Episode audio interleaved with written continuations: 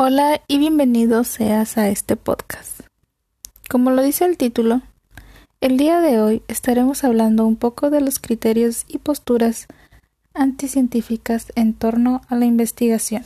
Mi nombre es Lisbeth Martínez y mis compañeros en esta ocasión son Carlos Zapac, Víctor de la Cruz, Miguel Sánchez y Omar Cimental.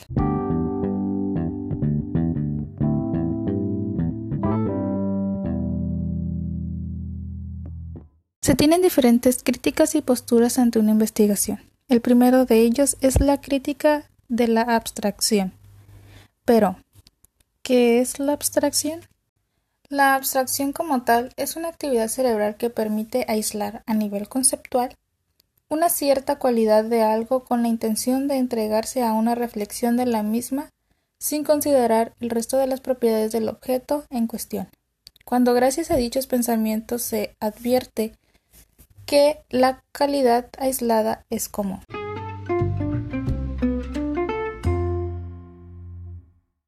Yo soy Miguel.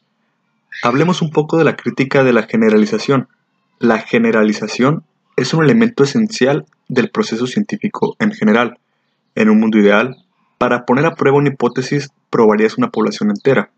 Utilizarías todas las variaciones posibles de una variable independiente, en la gran mayoría de los casos, esto no es posible. Por eso se elige un grupo representativo que refleje toda la población. En cualquier experimento, puedes recibir críticas por tus generalizaciones sobre la muestra, el tiempo y el tamaño. Así que debes asegurarte que el grupo de muestra sea lo más representativo posible de toda la población. El tiempo es fundamental, ya que los comportamientos pueden cambiar anualmente, mensualmente y hasta cada hora. El tamaño del grupo debe permitir que las estadísticas sean extrapoladas de manera segura a toda una población. Hola, ¿qué tal? Mi nombre es Carlos Zapac. Yo les hablaré un poco acerca de la lógica formal, la cual podemos definir como la disciplina filosófica que tiene como objeto de estudio los principios y métodos que se emplean para distinguir o diferenciar el razonamiento correcto del incorrecto. Su objeto material es la estructura del pensamiento en sus tres formas, concepto, juicio y razonamiento. Su objeto formal es la forma o estructura de los razonamientos para distinguir los correctos de los incorrectos. Por lo tanto, no hace referencia a su contenido o materia.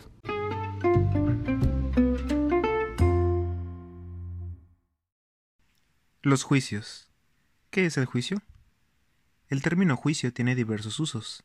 Se trata, por ejemplo, de la facultad del alma que permite distinguir entre el bien y el mal, o entre lo verdadero y lo falso. El juicio es una opinión, un dictamen o un parecer.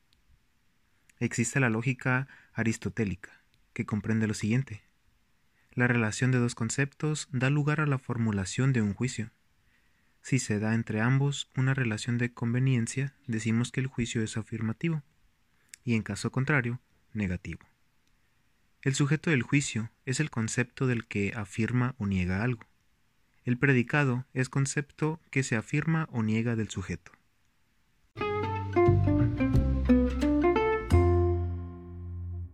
Por último, y no menos importante, la razón. Se tiene entendido que la razón es la facultad del ser humano de identificar conceptos, cuestionarlos, hallar coherencias o contradicciones entre ellos, y así inducir o deducir otros conceptos distintos de los que ya se conocen. La razón es más que descubrir certezas, tiene la capacidad de establecer o descartar nuevos conceptos, concluyentes o conclusiones, en función de su coherencia con respecto de otros conceptos de partida o premisas. La metodología es una de las etapas específicas de un trabajo o un proyecto, que parte de una disposición teórica y conlleva una selección de técnicas concretas o métodos acerca del procedimiento para realizar las tareas vinculadas con la investigación, el trabajo o el equipo. Esto ha sido todo por nuestra parte.